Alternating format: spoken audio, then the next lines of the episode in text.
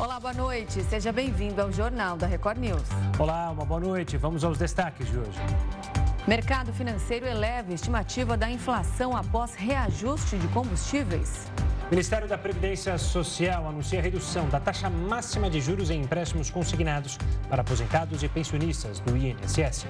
Mercado estima aumento da dívida pública e prevê superávit do setor público apenas para 2028.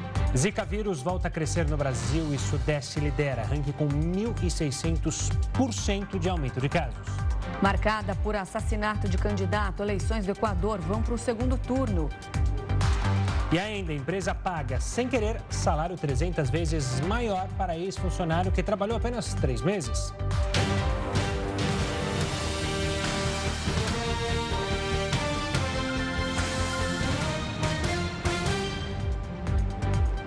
O hacker Walter Delgatti Neto foi condenado na Operação Spoofing, que investiga o vazamento de conversas de autoridades ligadas à Operação Lava Jato. O repórter Matheus Escavazini está ao vivo em Brasília com todas as informações. Boa noite, Matheus. De quanto tempo é essa condenação? Boa noite para você, Renata, Gustavo. Boa noite a todos. A justiça condenou o hacker a 20 anos e um mês de prisão. A denúncia tinha sido feita pelo Ministério Público Federal. Além de Delgatti, outros cinco envolvidos também foram condenados. A decisão é do juiz Ricardo Augusto Soares, da Justiça Federal aqui do DF. Delgatti foi um dos responsáveis pela invasão de dispositivos de autoridades da Operação Lava Jato, episódio que foi conhecido como Vaza Jato. Delgatti está preso preventivamente, suspeito de invadir sistemas do Poder Judiciário com o suposto, com o suposto envolvimento também da deputada federal Carla Zambelli. Outro assunto que repercutiu bastante nessa segunda-feira foi o segundo depoimento dado, o novo depoimento dado no fim da semana passada é, de Delgatti à Polícia Federal. A defesa de Delgatti disse que a versão do hacker tem se mostrado consistente e faz com que Bolsonaro e a deputada Carla Zambelli mudem versões anteriores apresentadas à PF. Entre os principais pontos citados pelo advogado estão os pagamentos feitos ao hacker, eh, o encontro no Palácio da Alvorada, as idas ao Ministério da Defesa e a invasão do sistema do Conselho Nacional de Justiça. Durante o depoimento à PF, Delgatti afirmou que tinha como orientação entrar no Ministério da Defesa pela porta dos fundos e usando máscara de proteção, tudo isso para dificultar o registro de entrada e também a identificação dele por câmeras de segurança. O hacker confirmou que foi até a defesa cinco vezes a pedido do próprio presidente Jair Bolsonaro, do ex-presidente Jair Bolsonaro, para colocar em prática o plano então de questionamento das urnas e do próprio sistema eleitoral para é, apresentar isso para a população para gerar essa então esse questionamento. As defesas da deputada Carla Zambelli e do ex-presidente Jair Bolsonaro negam todas as acusações e dizem que o, o hacker não tem credibilidade. Renata, Gustavo. Tá certo, Matheus. Obrigado pelas informações. Uma ótima noite. O projeto de lei conhecido como Marco Legal dos Games precisou voltar para a Comissão de Assuntos Econômicos depois de pressão de parlamentares que querem mudanças no texto. Alguns defendem a ideia de que a regulamentação pode triplicar os investimentos em games nos próximos anos. Outros, no entanto, afirmam que a proposta não atende à área de desenvolvimento de jogos. Um ponto de tensão no debate gira em torno da pretensão de desenvolvedores em reconhecer os games como bens culturais.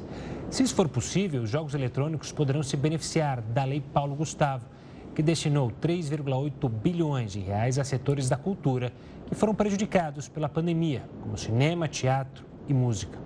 Atualmente, o mercado movimenta cerca de 60 bilhões de reais por ano aqui no Brasil. O mercado financeiro elevou a estimativa de inflação do Brasil para 4,9% em 2023. A mudança veio após o reajuste de combustíveis anunciado pela Petrobras na semana passada. As novas previsões foram divulgadas hoje pelo Boletim Focus do Banco Central. O levantamento ouviu mais de 100 instituições financeiras na semana passada sobre as projeções para a economia. Os analistas do mercado financeiro elevaram a estimativa de inflação deste ano de 4,84% para 4,9%. De acordo com o presidente do Banco Central, Roberto Campos Neto, o impacto total do reajuste na inflação desse ano deverá ser de 0,40 ponto percentual. Com isso, as projeções do mercado para o IPCA desse ano poderão sofrer novos aumentos nas próximas semanas. A estimativa dos analistas para a inflação de 2023 se distanciou na última semana do teto da meta definida pelo Conselho Monetário Nacional. Isso porque a meta central de inflação é de 3,25% neste ano. Se a projeção do mercado financeiro se confirmar, este será o terceiro ano seguido de estouro da meta de inflação, ou seja, no qual o IPCA fica acima do teto fixado pelo governo. E quanto maior a inflação, menor é o poder de compra da população, principalmente das que recebem salários mais baixos. Isso porque os preços dos produtos aumentam, mas o salário não acompanha esse crescimento. E quem vai falar mais sobre esse tema é o economista Ricardo Ramud. Seja bem-vindo, Ricardo. Obrigado pela participação aqui conosco no Jornal da Record News. Eu queria começar perguntando alguma surpresa nesse boletim Focus, esse aumento aí da expectativa para a inflação e o quão negativo ou positivo pouco importa o fato da previsão ser que a gente estoure a meta novamente, o teto da meta. Isso tem algum impacto à credibilidade da economia, do Banco Central? Olha, é uma notícia muito ruim, né? E a previsão que pela terceira vez o Banco Central não consiga atingir a meta perde a credibilidade e sim mostra que o Banco Central não deveria ter cortado tantos juros, né? Foi aquela decisão apertada, o Banco Central cortou em 0,25, em 0,50, né? Enquanto muita gente esperava 0,25, o Banco Central foi mais arrojado para tentar fazer com que a economia retome mais rápido mas tudo indica que não foi uma decisão acertada. Né? O Banco Central deveria ter sido mais cauteloso, mantido é, uma redução em 0,25. E é isso, né? O, o, combustível ele afeta toda a cadeia produtiva, então ele não aumenta apenas o preço dos combustíveis, mas também dos alimentos e de outras coisas que utilizam o transporte para chegar até o consumidor. Então é uma notícia muito ruim. Espero que o Banco Central agora se torne mais cauteloso e para as próximas reuniões do Copom, né? E não reduz os juros num ritmo tão rápido assim, né? Primeiro deixa a inflação convergir para a meta, não apenas esse ano, mas também para os próximos anos, e só então pode começar a cortar os juros. Ainda foi muito cedo para um corte tão forte nos juros. Ricardo, esse aumento na estimativa da inflação que a gente está noticiando, ele já é impacto direto do aumento do preço dos combustíveis que a Petrobras anunciou na semana passada ou o reflexo total ainda não veio? Olha, talvez a gente precisa ver qual é o poder de difusão desse aumento, né? Então, quando aumenta o combustível, aumenta o combustível e vão aumentando outros produtos de, de cestas, né, de consumo. Então, eu acho que esse é o primeiro é o primeiro impacto, então já houve uma deterioração, porém pode sim ocorrer é, novas, novos aumentos na expectativa. De novo, vamos ver como o Banco Central vai se comportar, se ele vai ter coragem de mudar a trajetória. Né? Bom, começamos a reduzir os juros, a inflação saiu da meta, não apenas, como eu falei, para esse ano, mas já houve um aumento de expectativa para o próximo, então a gente vai tentar é, segurar um pouco essa redução de juros mais forte. Tomara que isso aconteça. Claro. Ricardo, lá atrás, quando havia uma pressão do governo federal justamente para queda de juros, muito se falava que a, a, meta estipulada pelo Banco Central era muito baixa e que isso dificultava a situação. De fato, é uma meta muito baixa, não é uma meta muito baixa, era só mais uma pressão do governo para justamente querer que os juros baixassem? Olha, é uma meta de 3% que tem até 1,5 para cima e 1,5 para baixo, né? Então esse ano é 3,25, o ano que vem já é 3%. Então uma inflação que possa chegar até 4,5, eu não considero baixo, né? O Brasil precisa sim trazer a inflação mais para baixo, como foi colocado na reportagem muito bem, né?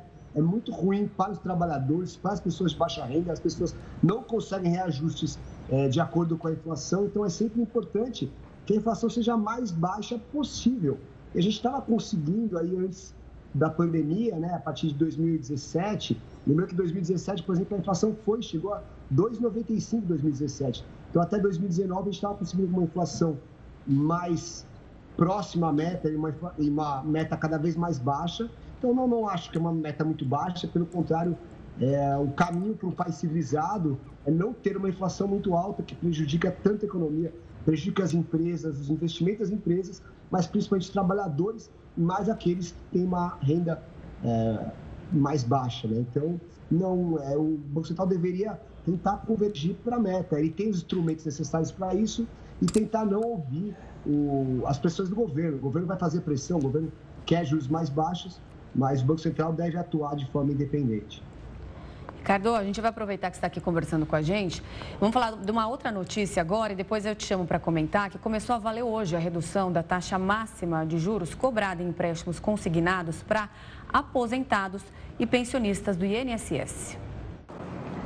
A medida, aprovada em reunião do Conselho Nacional de Previdência Social na última quinta-feira, estabelece as seguintes regras para os empréstimos consignados do INSS. O limite dos juros será de 1,91% para o empréstimo consignado convencional, que é descontado na folha de pagamento. Além disso, o limite de juros será de 2,83% para empréstimos consignados realizados através de cartão de crédito. Segundo o ministro da Previdência Social, Carlos Lupe, se o Comitê de Política Monetária continuar reduzindo a taxa básica de juros da economia, a Selic, o Conselho Gestor do INSS pode reduzir novamente o teto do consignado. Em março, o Conselho reduziu o teto dos juros do consignado convencional para beneficiários do INSS de 2,14% para 1,70%, o que gerou um impasse com os bancos do país. Na época, o Banco do Brasil, a Caixa Econômica Federal e outros bancos privados suspenderam temporariamente a oferta desse crédito, afirmando que as taxas não cobririam os custos da operação. Por causa da polêmica, o Conselho então aprovou um meio termo e o teto ficou estabelecido em 1,97%. Ricardo, essa redução, então, que a gente mostrou agora é, do consignado, ela está diretamente ligada à queda da Selic, anunciada pelo Copom na última reunião. Então, isso quer dizer que se houverem novos cortes, pode reduzir ainda mais? Olha, pode, mas não é recomendável. Né? O, é, o governo está tentando fazer essa pressão. É uma coisa meio junto à pressão ao Banco Central, junto à pressão via o Ministério da Previdência Social para fazer um, um, aumento da quantidade de empréstimos e um limite, que nada mais é que o controle de preços dos juros, em vez de tentar fazer uma, colocar em prática uma agenda de aumentar a competição, de descobrir por que, que os juros no Brasil são tão altos. Não, a gente não está falando mais agora da Selic, mas sim dos juros para o consumidor, para as empresas. Né? Os juros no Brasil, os juros são muito altos. Agora o problema é por quê? Né? Primeiro, o governo gasta muito, a gente tem pouca competição, o governo fica estimulando os bancos públicos a, a, a emprestarem dinheiro, em vez de criar uma agenda de maior competição entre os bancos, mais inovação financeira, é, empréstimos com garantia, é, cadastro positivo é uma outra agenda que deveria estar sendo é, colocada em prática para tentar trazer esses juros naturalmente para baixo, não ficar fazendo coisas na canetada. A gente viu agora, a reportagem mostrou muito bem que, olha, é, os bancos nem queriam fazer esse empréstimo, mas deve ter tido uma pressão no governo muito grande para que os bancos públicos aceitassem esse valor. É, porque o Brasil ainda tem uma inadimplência alta, né? No, no consignado é menor, né? mas o Brasil tem uma inadimplência muito alta você ficar estimulando o crédito, fazendo com que os bancos emprestem a um valor mais baixo do que eles querem emprestar, é, é o caminho para aumento da adimplência e depois, uma, é, no futuro, o aumento da taxa de juros. Tá certo, Ricardo. Obrigado pela participação aqui, pela conversa, analisando esses temas e a discussão sempre sobre os juros aqui no Brasil. Um forte abraço e até uma próxima. Grande abraço e uma boa noite a todos. Boa noite. O presidente Lula está na África do Sul para o encontro dos BRICS, grupo que reúne, além do Brasil e do país africano, a China, a Índia e a Rússia. O presidente Lula e a primeira-dama Janja foram recebidos com uma apresentação tradicional de um dos grupos étnicos sul-africanos. Lula não falou com jornalistas e passou o dia no hotel para ajustar os discursos que fará ao longo dos três dias de reuniões dos BRICS. O Conselho Empresarial do grupo, formado por representantes do setor produtivo dos cinco países membros, aprovou a tomada de recursos para investimentos que somam 156 bilhões de reais, dos quais 27 bilhões serão direcionados ao Brasil. A ausência será de Vladimir Putin, que teme uma ordem de prisão do Tribunal Penal Internacional. Ele será representado pelo chanceler russo Sergei Lavrov. Um forte esquema de segurança foi montado ao redor do centro de convenções que sediará o evento. Lula vai discutir temas como a criação de uma moeda comum em transações realizadas por países do grupo e defender medidas de redução da pobreza e da desigualdade de gênero, renda e raça. Alguns pontos controversos, como a entrada de novos integrantes no bloco, também estão em pauta. 22 países mostraram interesse em fazer parte dos BRICS. Nos bastidores, a África do Sul já se mostrou contrária à inclusão da Etiópia, mas não se manifesta publicamente para não aborrecer a China, que é favorável à ampliação do grupo. Lula poderá fazer concessões aos chineses desde que eles se comprometam com o apoio à reforma no Conselho de Segurança da ONU com uma cadeira permanente para o Brasil. Na manhã desta terça-feira, antes da abertura do evento, Lula recebe dirigentes de multinacionais e conversa com representantes do CNA, o maior partido político sul-africano. Depois da cúpula dos BRICS, Lula ainda vai cumprir a agenda em Angola e São Tomé e Príncipe. O mercado financeiro do país está projetando que o setor público deve registrar um superávit nas contas públicas apenas em 2028. Além disso, a dívida pública deve continuar crescendo nos próximos anos.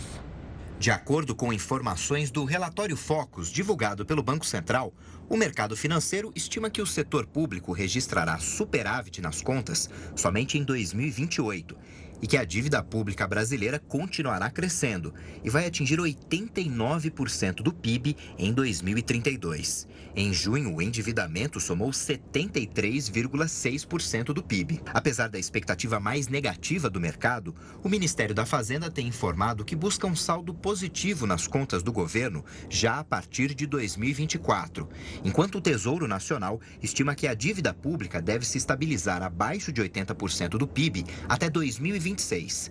As contas do setor público englobam, além do governo federal, também estados, municípios e estatais mas o peso do governo nas contas públicas é muito significativo. Isso porque do superávit de 125 bilhões em 2022, por exemplo, cerca de metade do valor veio do resultado do governo. Para lidar com os gastos do setor público e o controle do orçamento, o governo trabalha com a proposta do arcabouço fiscal. O texto já passou pela Câmara e pelo Senado, mas ainda precisa passar por uma nova análise dos deputados para ter validade. O ministro da Fazenda, Fernando Haddad, acredita que o tema será pautado nas próximas semanas. E o governo do estado do Rio de Janeiro vai premiar policiais civis e militares que aprenderem fuzis em serviço ou durante a folga remunerada. A repórter Tuane Dossares está na capital fluminense e tem mais detalhes. Boa noite, Tuane. Qual o valor dessa gratificação? Gustavo, a todos que assistem o Jornal da Record News, um decreto do governador Cláudio Castro institui o pagamento do bônus no valor de 5 mil reais por fuzil retirado de circulação. Essa decisão já foi publicada hoje no Diário Oficial. O bônus será acrescido no pagamento dos policiais e pago ao final do semestre do laudo pericial da arma apreendida. Valor também será pago para os agentes que apreenderem adolescentes em conflito com a lei que estiverem com a arma no momento da prisão. Um dos artigos do decreto diz que o valor da gratificação deverá ser dividido entre os agentes que apresentarem a ocorrência em uma delegacia.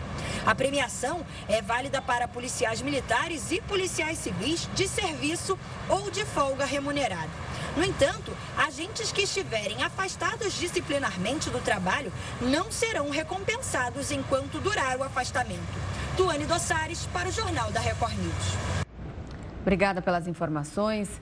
Agora, o governo federal é dono de mais de 7 milhões de barris de petróleo pelo sistema de partilha. Esse sistema é aquele em que as empresas contratantes são obrigadas a reservar uma parte do óleo extraído dos poços para a União.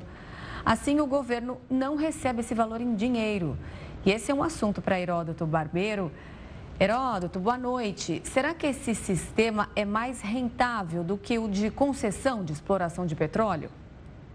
Renata, essa é uma boa pergunta realmente. E olha, é, depende de como é que você vai tratar do petróleo. O primeiro passo é o seguinte: de quem é o petróleo? O petróleo é nosso. Nosso que eu falo do povo brasileiro. Assim como a floresta amazônica é nossa, o petróleo também é. Então, o que, que o governo faz? O governo, ele, no sistema de concessão, diz: olha, quem é que quer explorar uma determinada região, um pedaço, uma bacia petrolífera? As empresas privadas se candidatam e elas, então, pagam uma parte para o governo da, da, da concessão de poder explorar o petróleo e elas começam a pegar esse petróleo e colocar no mercado mundial, naquele preço que a gente conhece. Hoje está valendo mais ou menos 85 dólares do barril de petróleo. Mas ela paga também imposto, paga dividendo e paga royalty para o Estado e para o município que está perto do local da exploração do petróleo. Por exemplo, o Rio de Janeiro tem muitas, uh, muitas explorações no, no mar, mas eles estão na área ou de algum município do Rio, principalmente da região norte do Rio de Janeiro, e do estado do Rio de Janeiro eles recebem. Outros também recebem. Esse é o sistema, então, de concessão. Não é coisa não é coisa, é coisa para cachorro grande. Para ter uma ideia, estava vendo o seguinte: para furar um poço de petróleo, só um, custa 340 milhões de reais. Um poço. Para você botar uma plataforma dessa que a gente está mostrando aí, custa 8 bilhões de reais. Olha só, o campo de exploração custa 8 bilhões de reais. Então, precisa ter muita grana mesmo para explorar o petróleo no mar. Esse, então, é o chamado sistema de concessão. Agora, como é que funciona de partilha? Até 2010 era só concessão. 2010 para cá, houve uma lei e agora, então, há o sistema de partilha. Então é o seguinte: o governo federal diz: olha, é, eu quero perfurar um determinado, é, é, uma determinada plataforma de petróleo. Só que é o seguinte: o petróleo que a gente conseguir, a gente vai dividir. A gente vai pagar as despesas do petróleo, sobrar o petróleo, a gente divide um pedaço para você e um pedaço para mim. Geralmente o governo fica com um pedaço maior. Esse sistema, então, é um sistema de partilha, que é um sistema, então, que o governo fica, ao invés de ficar com dinheiro, ele fica com petróleo. Ele vai poder fazer, vender esse petróleo no mercado mundial. Quanto? 85 dólares por barril. Ele pode, por exemplo, vender esse petróleo mais barato para alguns setores da economia brasileira. Ele pode vender mais barato para algum país que, porventura, tenha um relacionamento melhor com o Brasil, vai por aí afora. Então, o sistema de partilha e o sistema de concessão, eles praticamente se equivalem. Eles estão mais ou menos bastante compensados. Depende, portanto, da política de um lado ou do outro lado. O fato que é bom a gente lembrar é que a gente tem que ficar de olho, digo mais uma vez, que o petróleo pertence à população brasileira. Ou no sistema de concessão ou no sistema de partilha, nós precisamos ficar de olho que essa grana, então, tem que ser revertida em estrada, investimento, educação, saúde, por aí afora. Tá certo, Heroto. Segunda-feira, iniciando a semana. Tem uma ótima noite, uma ótima semana. A gente se fala amanhã. Até mais, gente. Obrigado. Até amanhã. Tchau, tchau. O Brasil soma 65 mil pessoas na fila para transplantes. É o que a gente fala já já aqui no Jornal da Record News. A Receita Federal vai abrir nesta quinta-feira a consulta ao quarto lote de restituição do imposto de renda. A consulta à lista de contemplados no quarto lote de restituição estará disponível a partir das 10 da manhã. A rodada de pagamentos vai liberar 7 bilhões e meio de reais para mais de 6 milhões de contribuintes no dia 31 de agosto. O lote contempla também restituições residuais de anos anteriores da declaração. Do total de beneficiados, pouco mais de 98 mil são idosos. Quem não for contemplado no quarto lote da restituição ainda terá a oportunidade de receber esse valor na última rodada de pagamento, que será efetivada no dia 29 de setembro.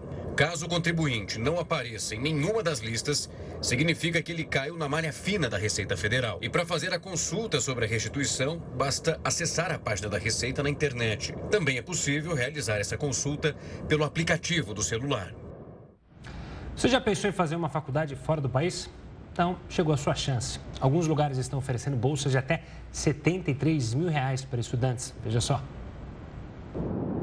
A Universidade de Saskatchewan, no Canadá, oferece bolsas de até 73 mil reais para alunos que pretendem cursar a graduação ou fazer uma pós. O valor da anuidade para a graduação pode chegar a mais de 36 mil reais. Já o valor a ser desembolsado para a pós é menor. Existem alguns programas que custam cerca de 3 mil reais. Se a ideia é aprender mais sobre a China, a Universidade de Pequim oferece bolsa integral para o mestrado. O programa é todo ministrado em inglês, contempla pesquisas interdisciplinares sobre a China China e a relação com outros países. São cerca de 120 bolsas disponíveis. As bolsas cobrem a anuidade, passagens de ida e volta, alojamento, seguro-saúde e auxílio mensal.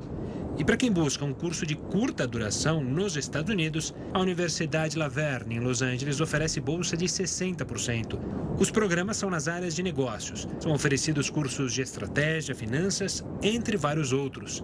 E lá nos Estados Unidos, as bolsas são para as turmas de 2024 e 2025. Os programas acontecem nos meses de janeiro, julho ou setembro e os cursos têm duração de três semanas. As aulas ocorrem de segunda a quinta-feira em período integral.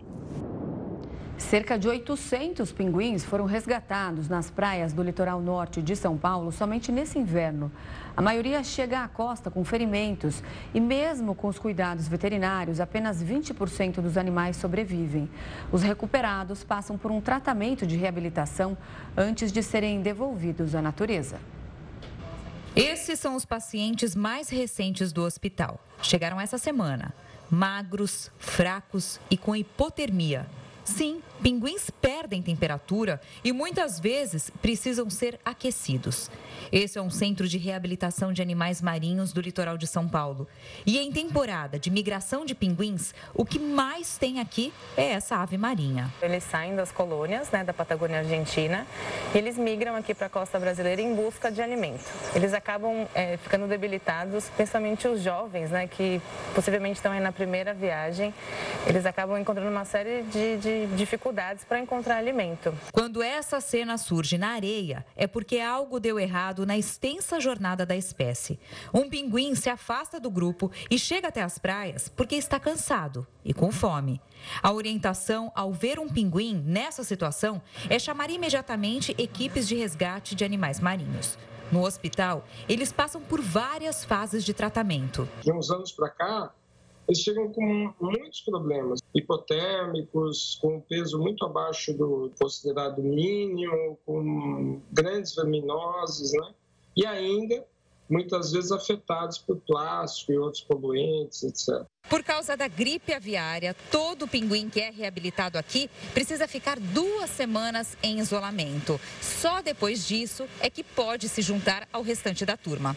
E é por isso também que a gente precisa usar máscara facial.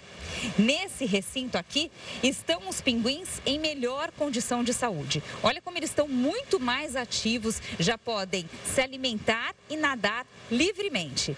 Esse grupo aqui, em breve, volta para o mar. Introduzir a alimentação por meio desse cano é uma das últimas etapas da reabilitação.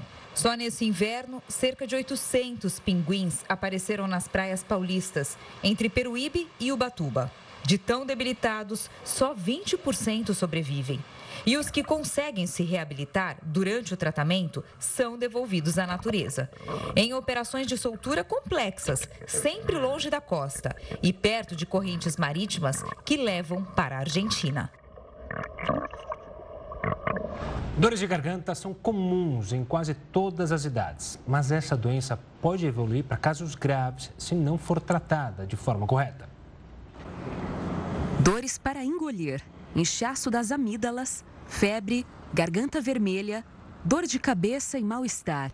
Esses são alguns sintomas de faringite causado por uma bactéria específica. Crianças e adolescentes de 5 a 15 anos sofrem mais com ela. O quadro é diferente de um resfriado, que normalmente acompanha tosse, coriza e congestão nasal.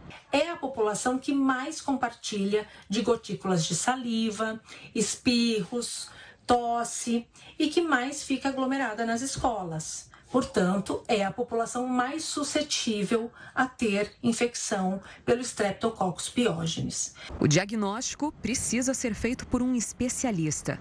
Normalmente, o tratamento é realizado com antibióticos E se isso não acontecer de forma correta, os casos podem evoluir para quadros mais graves porque essa bactéria pode ir até o coração e causar uma inflamação do coração com arritmia cardíaca, com sopro e deixar sequelas nesse coração.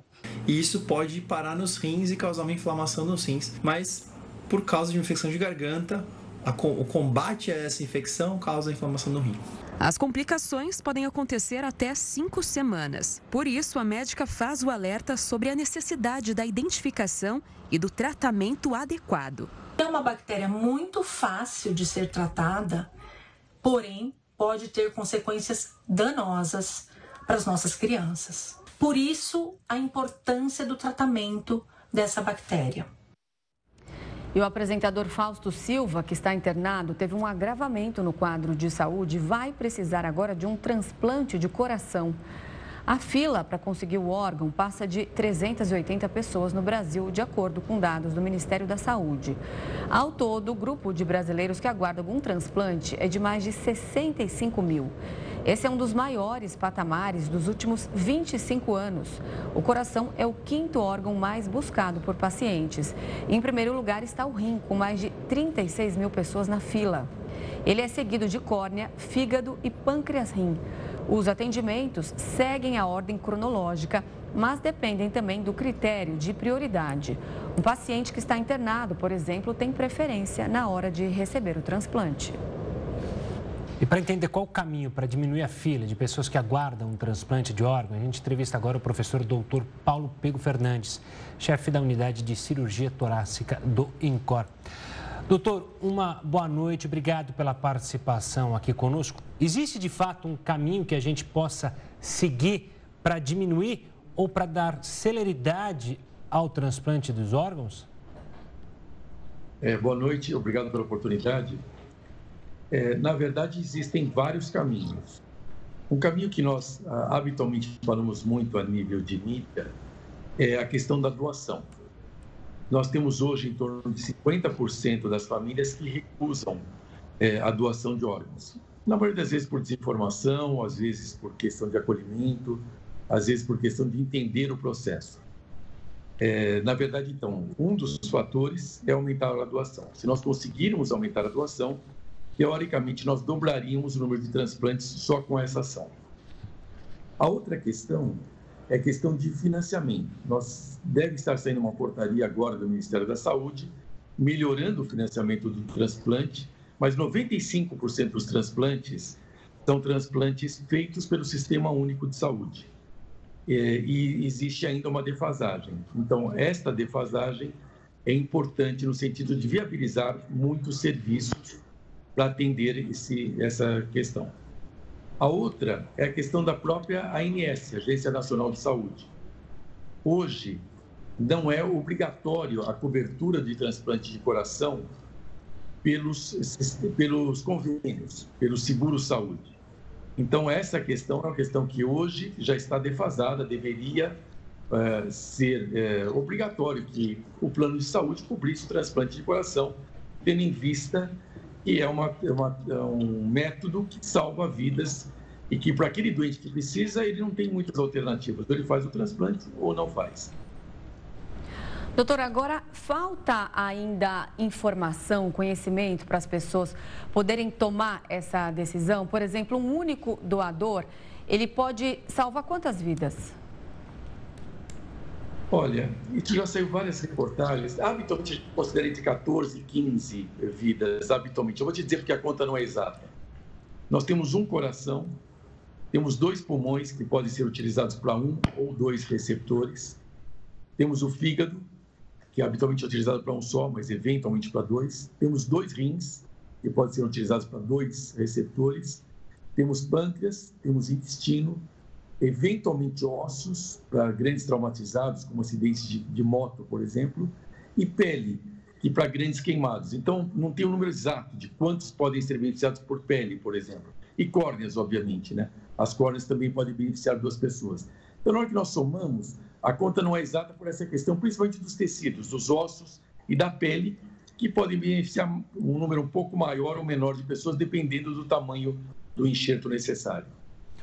E doutor, quanto à logística, no passado a gente tinha muitos problemas. Hoje, qualquer pessoa que venha precisar de um órgão, seja estando no norte do país ou no nordeste, e esse órgão está em São Paulo, ele chega rápido?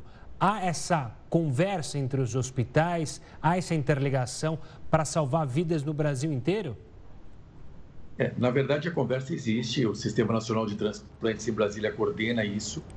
É, a questão de logística não depende só da conversa, né? Depende de você ter o avião, de você ter equipe disponível e assim por diante. Ah, habitualmente, nós contamos com auxílio, com disponibilização gratuita é, de transporte aéreo, muitas vezes pela Força Aérea Brasileira, pela FAB, outras vezes pela Polícia Militar é, e outras vezes é, doações de algumas pessoas ou eventualmente algum financiamento diretamente da secretaria. Então, é um assunto razoavelmente bem resolvido. Não, não é em 100% das situações que nós temos a disponibilidade, mas em boa parte delas temos. A outra questão é a questão do tipo de órgão e da, e da distância. Então, por exemplo, só pegando o coração, para que nós não nos estendemos muito. O coração ele pode ficar fora do corpo até 4, 5 horas. Acima de 5 horas começa a correr um risco. Então, se é um paciente que doa um órgão no extremo norte do país e vai fazer no extremo sul, não dá tempo. Né? Então, habitualmente, a distribuição para esse tipo de situação é uma distribuição regional, porque o tempo de isquemia, o tempo que o órgão pode ficar fora do corpo, é, não é tão grande, em especial no coração, que é o órgão mais sensível. Quando é rim, eventualmente fígado, córnea principalmente, pele, ossos, aí não tem grandes problemas. Você pode é, captar e não precisa. Você tem um, um bom tempo, então você pode ter um transporte de regiões muito distantes e sem perder a, a utilização do órgão. Doutor, só para a gente encerrar, uma pessoa que deseja ser doadora, ela precisa avisar a família ou ela tem que deixar algum documento por escrito manifestando ali o desejo de ser um doador de órgãos. Isso tem valor legal? Então, as leis variam muito de país para país. Mesmo no Brasil, elas já mudaram algumas vezes. Atualmente, a lei no Brasil é só a família que decide. É, não adianta você deixar registrado em cartório, em RG ou da forma que for. É, nós, é, a família que autoriza ou não a doação. Nós estamos eh, conversando com o Congresso Nacional no sentido de ter os dois caminhos.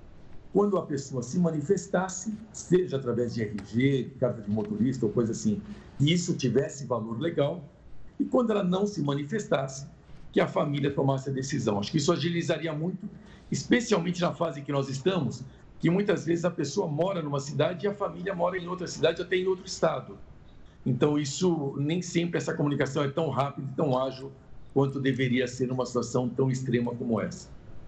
Tá certo, doutor. Obrigado pela participação aqui para falar sobre um assunto importantíssimo. Um forte abraço e até uma próxima. Muito obrigado a vocês. E abraço e bom programa, bom trabalho. Obrigada. Brasil tem novo crescimento de casos de Zika vírus entre janeiro e julho. É o que você vai ver daqui a pouco aqui no Jornal da Record News. Depois de 80 anos sem sofrer com tempestade tropical, o estado da Califórnia, nos Estados Unidos, ficou embaixo d'água nas últimas horas. Com ventos de até 95 km por hora, a tempestade tropical Hillary forçou a retirada de dezenas de moradores e provocou inundações. Estradas foram encobertas pela água. O fenômeno é o primeiro a atingir o estado em mais de 80 anos e surpreendeu uma população que enfrentou forte onda de calor no mês passado. A Califórnia sofreu com secas extremas por causa das mudanças climáticas. As autoridades tiveram que intervir e ajudar moradores que estavam presos em áreas de risco de incêndios florestais. Hoje, o governo do estado emitiu um alerta para mais enchentes e declarou estado de emergência. O Serviço Nacional de Meteorologia afirmou que vários recordes diários de chuva foram quebrados na região. A eleição presidencial no Equador terá um segundo turno entre a advogada Luísa Gonzalez e o empresário Daniel Noboa. O Equador vai escolher o próximo presidente no segundo turno, no dia 15 de outubro. A disputa novamente ficou polarizada entre esquerda e direita. Luísa Gonzalez, candidata do ex-presidente de esquerda, Rafael Correa, vai enfrentar Daniel Noboa, filho de um dos homens mais ricos do Equador e que foi a surpresa do primeiro turno. Os dois foram os mais votados nas eleições de domingo, com 33% para Luísa e 24% dos votos para Daniel. O embate entre Luísa Gonzalez e Daniel Loboa, lá no Equador, tende a representar a oposição entre a esquerda latino-americana e um político tradicional, de uma família já tradicional na política, portanto, representante de interesses mais afeitos ao mercado internacional. Quem vencer vai governar um país dividido, abalado pela violência do narcotráfico e pelo assassinato do candidato Fernando Villavicencio. Além disso, a instabilidade política marca a história recente do país. Em maio, o presidente do Equador, Guilherme Lasso, dissolveu o parlamento e determinou a convocação de novas eleições. A justificativa para antecipar o pleito, que deveria ocorrer apenas em 2025, foi a grave crise política e comoção interna no Equador. A eleição deste domingo teve uma taxa de participação de 82% dos mais de 13 milhões de equatorianos obrigados a votar. Ainda no cenário internacional, o Partido Democrata do presidente norte-americano Joe Biden deve impulsionar esta semana as estratégias de campanha para as eleições do país no ano que vem. Os democratas planejam uma ofensiva na busca pela reeleição do presidente Joe Biden em 2024.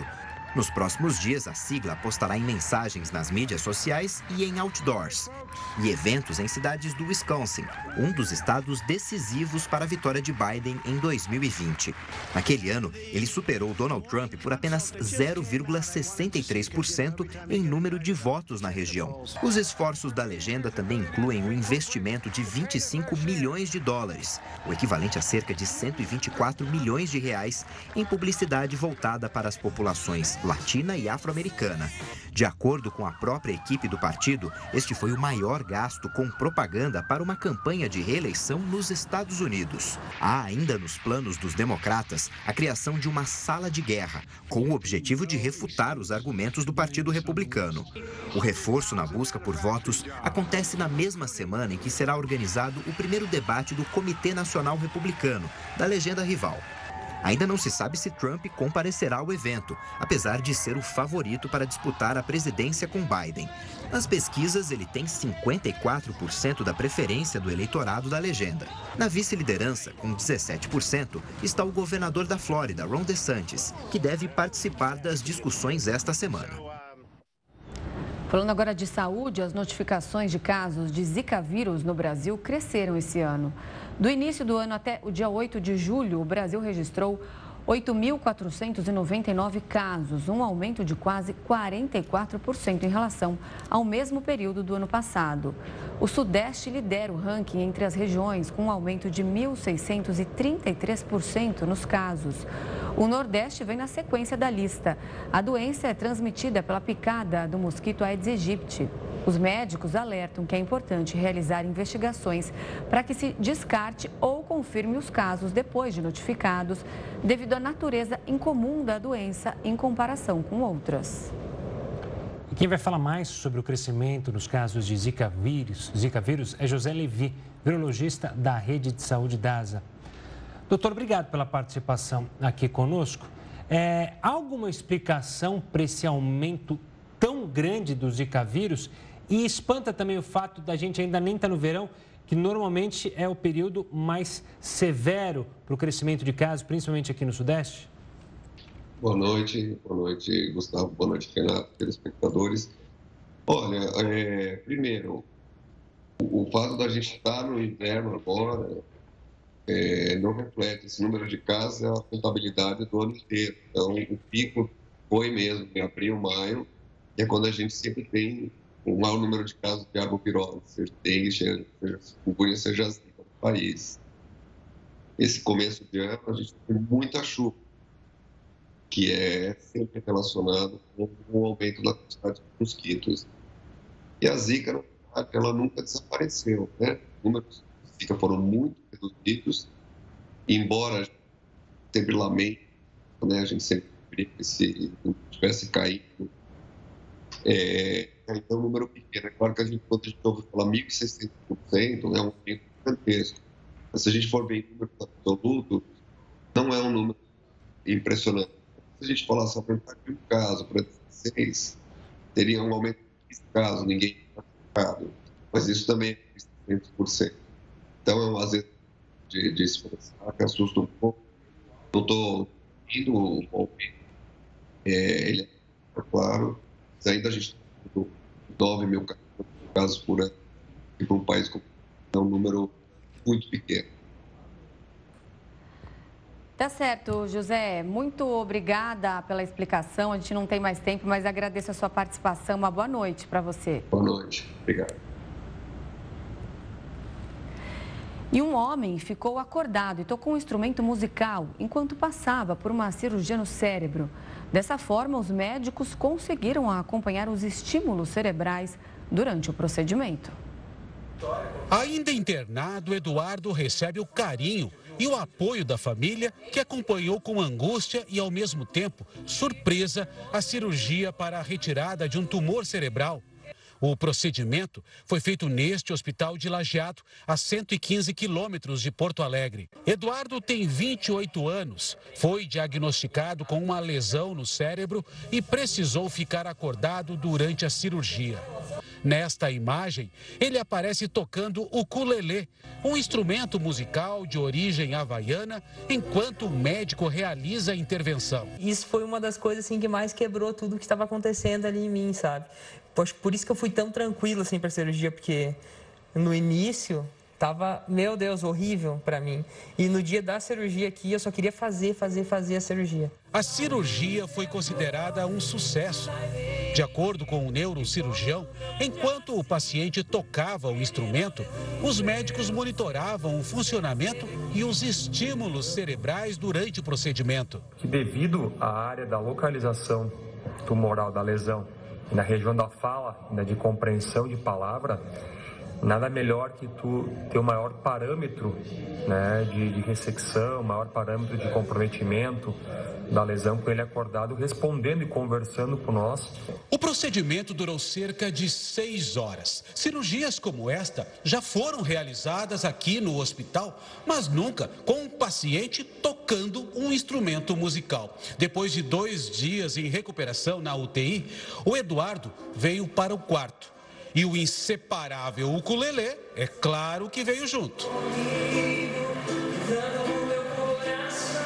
A música é uma coisa muito significativa na minha vida, porque eu sempre fui envolvido com a música, né? Eu sempre gostei de música. Então a música hoje para mim é algo que, que me envolve muito. A alta do Eduardo deve acontecer na terça-feira. Até lá, vai ter muita música por aqui. O inimigo eu fui, mas teu E o Instituto Butantan criou uma pomada cicatrizante usando um princípio ativo extraído de um fungo da caatinga brasileira. O medicamento que está em fase de testes tem baixo custo de produção e pode chegar já ao SUS. Foram 10 anos de pesquisa. O objetivo era desenvolver um medicamento contra infecções provocadas por fungos. Procurar na biodiversidade brasileira alguns micro-organismos, principalmente fungos, que pudessem produzir substâncias com este efeito antibiótico. Foi na caatinga, tipo de vegetação presente principalmente na região nordeste do país, que os pesquisadores do Laboratório de Desenvolvimento e Inovação do Instituto Butantan encontraram o que precisavam. Fungos que poderiam fornecer as moléculas ideais para o trabalho. Só que uma descoberta durante a pesquisa fez tudo mudar. O estudo tomou um rumo diferente quando os pesquisadores perceberam que as moléculas produzidas pelo fungo não eram tão eficazes para o tratamento de infecções, mas poderiam ser usadas na formulação de um produto específico para melhorar a cicatrização da pele. Normalmente, o tempo para cicatrização total de uma ferida leva cerca de 14 dias. Os testes em laboratório mostraram que a pomada desenvolvida pelos pesquisadores do Instituto Butantan diminui esse prazo, melhora o aspecto da pele e ainda tem ação para evitar infecções. Esse princípio ativo ele tem uma propriedade muito importante porque ele significativamente ele reduz o tempo da cicatrização, comparado com outros produtos que já existem no mercado. Para o paciente, a pessoa que está sofrendo com uma, um determinado tipo de ferida, um dia a menos, dois dias a menos, pode fazer muita diferença na qualidade de vida dela.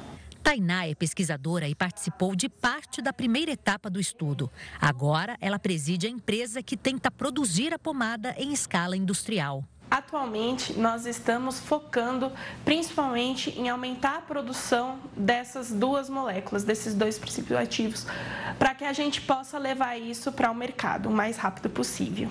Um produto feito por pesquisadores brasileiros a partir da biodiversidade brasileira e com um custo acessível.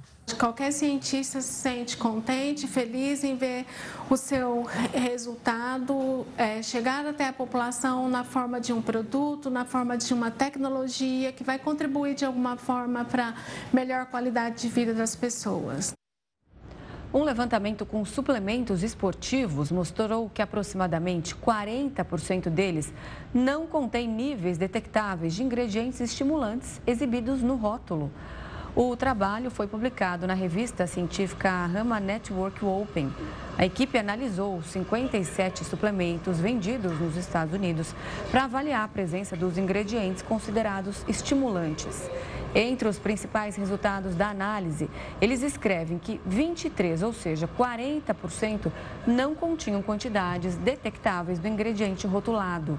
Além disso, dos que apresentavam quantidades detectáveis do ingrediente listado, a concentração real no produto variou de forma acentuada daquela listada na embalagem.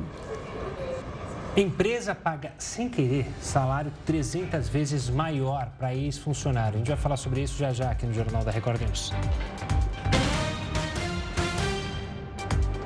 A rede social Threads, criada pela Meta, deve ganhar uma versão web em breve. A previsão é que isso aconteça ainda esta semana. A informação é do jornal norte-americano Wall Street Journal.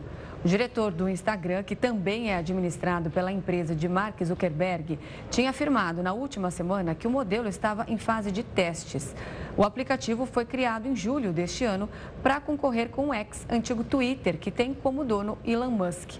A nova versão era uma das mudanças pedidas pelos usuários. O formato para a web deve facilitar o acesso para marcas, contas de empresas, anunciantes e jornalistas. E um homem na Hungria recebeu 300, 367 vezes o valor do salário e se recusou, se recusou a devolver a diferença para a empresa. No lugar de R$ 1.300, a instituição pagou quase o equivalente a 500 mil reais. A confusão teria acontecido porque a quantia foi enviada em euro em vez de florim húngaro, moeda utilizada no país. Ao perceber o engano, a empresa logo entrou em contato com o funcionário, mas ele afirmou que não teria mais acesso à conta. Apesar disso, uma investigação policial revelou que o homem transferiu cerca de 81 mil reais para outro banco.